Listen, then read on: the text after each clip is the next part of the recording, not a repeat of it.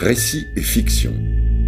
Que nous dit la littérature de notre relation au travail? Du travail qui fait mal De ce qu'on vit quand on n'a pas le choix Ou qu'on ne trouve pas de boulot Ou qu'on est empêché de travailler? Que dit-elle du farniente, de la paresse, du sentiment quand on est parfois si loin? Les participants de l'atelier théâtre de Simone, camp d'entraînement artistique, ont choisi des extraits de textes littéraires évoquant le travail sous de multiples aspects dont ils nous font lecture. Une série en cinq épisodes à découvrir tous les dimanches du mois de mai 2021. Le thème d'aujourd'hui est le travail par nécessité, quand on n'a pas le choix, avec des textes de Jean-Claude Grimbert, Annie Ernaux, Albert Camus, Corinne Meyer et Pierre Michon. Bon, à votre avis, mesdames, on travaille pour qui? Pour les morts ou pour les vivants? Si on travaille pour les morts, je dis que ce vêtement est un très bon vêtement pour mort. Seulement entre nous, un mort peut très bien se passer de vêtements, non? On le jette dans un bout de chiffon, on le roule dedans et hop au trou. On peut même faire l'économie du bout de chiffon et du trou. Ça s'est déjà vu, non? Si on travaille pour les vivants, il faut prévoir qu'un vivant sera inévitablement amené à faire certains gestes, comme bouger un bras, s'asseoir, respirer, se lever, boutonner, déboutonner. Je parle même pas du temps de guerre où fréquemment le vivant, pour rester vivant justement, est obligé de lever les deux bras en l'air et en même temps. Non, je parle des mouvements ordinaires, de la vie ordinaire, dans la confection ordinaire. Regardez cette pièce. Monsieur Max vient de me la retourner avec sur le revers un petit papier épinglé. Je vais vous lire ce qu'il y a sur le papier. C'est du travail pour les morts. C'est écrit en gros caractères. À peine un client a enfilé que la doublure de la manche. Oui, madame Simone, la doublure a craqué. Bah, je sais, c'est pas grave, pas la peine de pleurer. Ce sont des choses qui arrivent. C'est ce que le vendeur a dit aussitôt. Un fil de mauvaise qualité, un point trop lâche, passons. Ensuite, les boutons sont tombés un par un quand le client a voulu. Alors le client a posé les yeux sur les boutonnières. Oui, madame Mimi, les boutonnières, regardez-les aussi. Les boutonnières faites main On dirait qu'elles chient et qu'elles dégueulent en même temps, voilà ce qu'elles ont. Puis il a levé les yeux et s'est aperçu dans la glace. Alors il a arraché cette chose de son corps et il est sorti du magasin en courant et s'est précipité la tête la première chez la concurrence. Vous avez peut-être déjà entendu parler de la concurrence? Vous savez, tous ces gens qui travaillent bien mieux et bien moins cher que nous parce qu'ils ont moins de frais généraux. En voyant son client sortir en courant, le patron du magasin a renvoyé toute la marchandise qu'il venait de recevoir au travers de la gueule de M. Max, avec ce petit papier épinglé sur le revers. Et puis lui aussi, il a été se fournir en courant chez la concurrence. Monsieur Max a reçu le paquet. Il l'a examiné, il m'a appelé. J'ai examiné à mon tour et je dois reconnaître que le client a raison.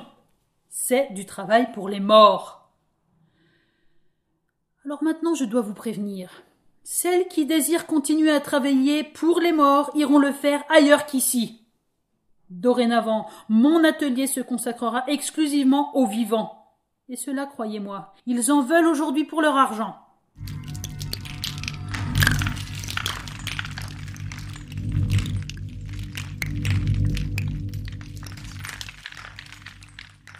Avec l'emploi stable, les jeunes ménages ouvraient un compte bancaire, prenaient un crédit Cofremca pour s'équiper d'un réfrigérateur avec compartiment de congélation, d'une cuisinière mixte, etc.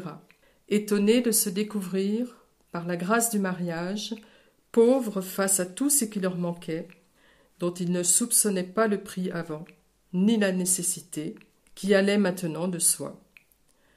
Du jour au lendemain, on était devenus des adultes, à qui les parents pouvaient enfin transmettre, sans être rembarrés, leur savoir des choses pratiques de la vie, économie, garde d'enfants, nettoyage des parquets. C'était une chose fière et bizarre d'être appelée madame, avec un autre nom que le sien.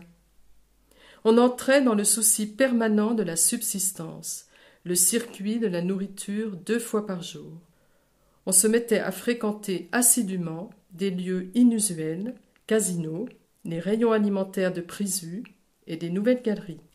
Les velléités d'insouciance, de vivre comme avant, une virée nocturne avec des copains, une séance de cinéma, s'épuisait avec l'arrivée du bébé auquel, dans la salle obscure, en regardant le bonheur d'Agnès Varda, on ne cessait de penser, tout petit, seul dans son berceau, et vers lequel on se précipiterait en rentrant, soulagé de le voir respirer et dormir tranquillement, ses petits poings fermés. On achetait donc la télévision, qui achevait le processus d'intégration sociale. Le dimanche après-midi, on regardait Les Chevaliers du Ciel, ma sorcière bien-aimée. L'espace se rétrécissait, le temps se régularisait, découpé par les horaires de travail, la crèche, l'heure du bain et du manège enchanté, les courses du samedi. On découvrait le bonheur d'ordre.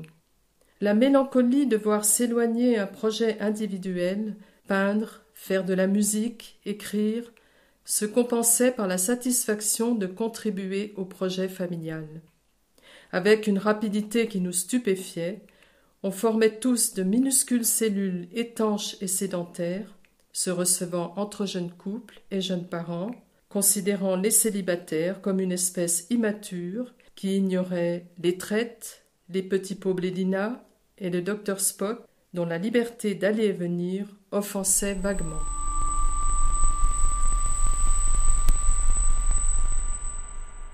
Il s'éveilla la bouche pleine de sommeil et couvert de sueur. Il était très tard.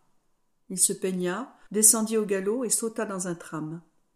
À deux heures cinq, il était dans son bureau. Il travaillait dans une grande pièce dont les quatre murs étaient couverts de quatre cent quatorze niches où s'empilaient des dossiers. La pièce n'était ni sale ni sordide, mais elle évoquait à toute heure du jour un columbarium où des heures mortes auraient pourri. Meursault vérifiait des connaissements, traduisait des listes de provisions des bateaux anglais, et de trois à quatre recevait les clients désireux de faire expédier les colis.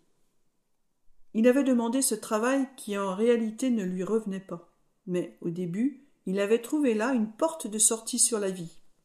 Il y avait des visages vivants, des habitués, un passage et un souffle où il sentait enfin son cœur battre. Il échappait ainsi au visage des trois dactylos et au chef de bureau, M. Langlois. L'une des dactylos était assez jolie et mariée depuis peu. L'autre vivait avec sa mère, et la troisième était une vieille dame, énergique et digne, dont Meursault aimait le langage fleuri et la réserve au sujet de ses malheurs, selon l'expression de Langlois. Celui-ci avait avec elle des passes décisives, où la vieille madame Herbillon avait toujours l'avantage.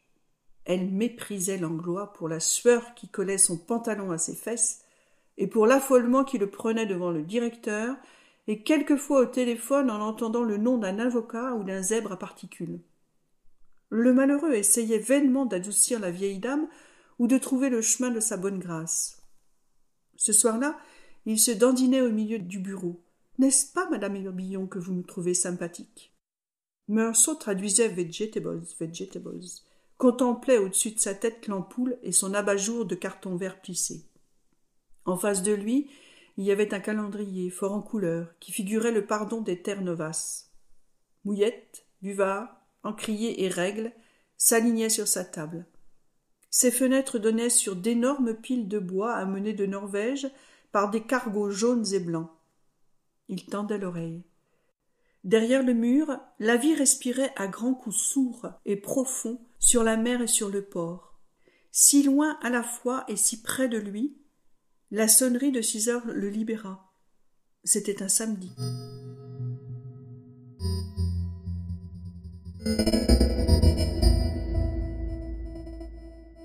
La floraison de lieux communs et de formules creuses charriées par l'entreprise, qui en est friande, laisse pantois. Seules les expressions les plus convenues et les plus éculées trouvent leur place au pays du cliché réconfortant qu'est l'entreprise. Le plaisant au diable des varices, par trop décalé, et l'énigmatique et inquiétant à bon chat, bon rat n'ont pas droit de citer. Il s'agit, comme on dit dans les bureaux, de rester au ras des pâquerettes. Le nouveau venu dans l'univers de l'entreprise est d'abord perplexe, puis il comprend que l'apparence impersonnelle de cette sagesse de bazar ne cachent rien d'autre que les intérêts et les ambitions de celui qui les énonce. Dans le thésaurus de proverbes et d'expressions en usage, on trouve, en pôle position, il n'y a pas de problème, il n'y a que des solutions. Phrase absurde, très appréciée des ingénieurs pour justifier leur poste. Le savoir, c'est le pouvoir. Traduire par j'en sais plus que toi. Travaillez moins, mais travaillez mieux. Slogan employé par les chefs les plus hypocrites pour vous mettre au boulot. Tout est une question d'organisation. Même sens que la phrase précédente. Je ne peux pas être au four et au moulin.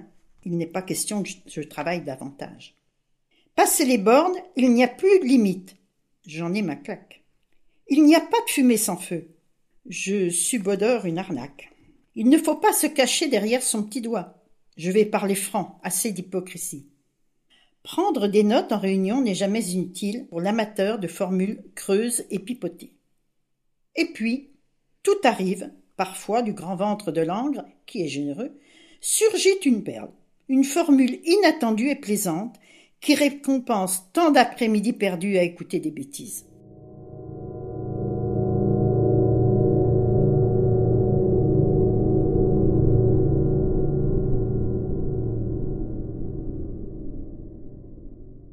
Bien des années plus tôt, les parents de ma grand-mère avaient demandé que l'assistance publique leur confiât un orphelin pour les aider dans les travaux de la ferme, comme cela se pratiquait couramment alors, en ce temps où n'avait pas été élaborée la mystification complaisante et retorse qui, sous couvert de protéger l'enfant, tend à ses parents un miroir flatteur, édulcoré, somptuaire.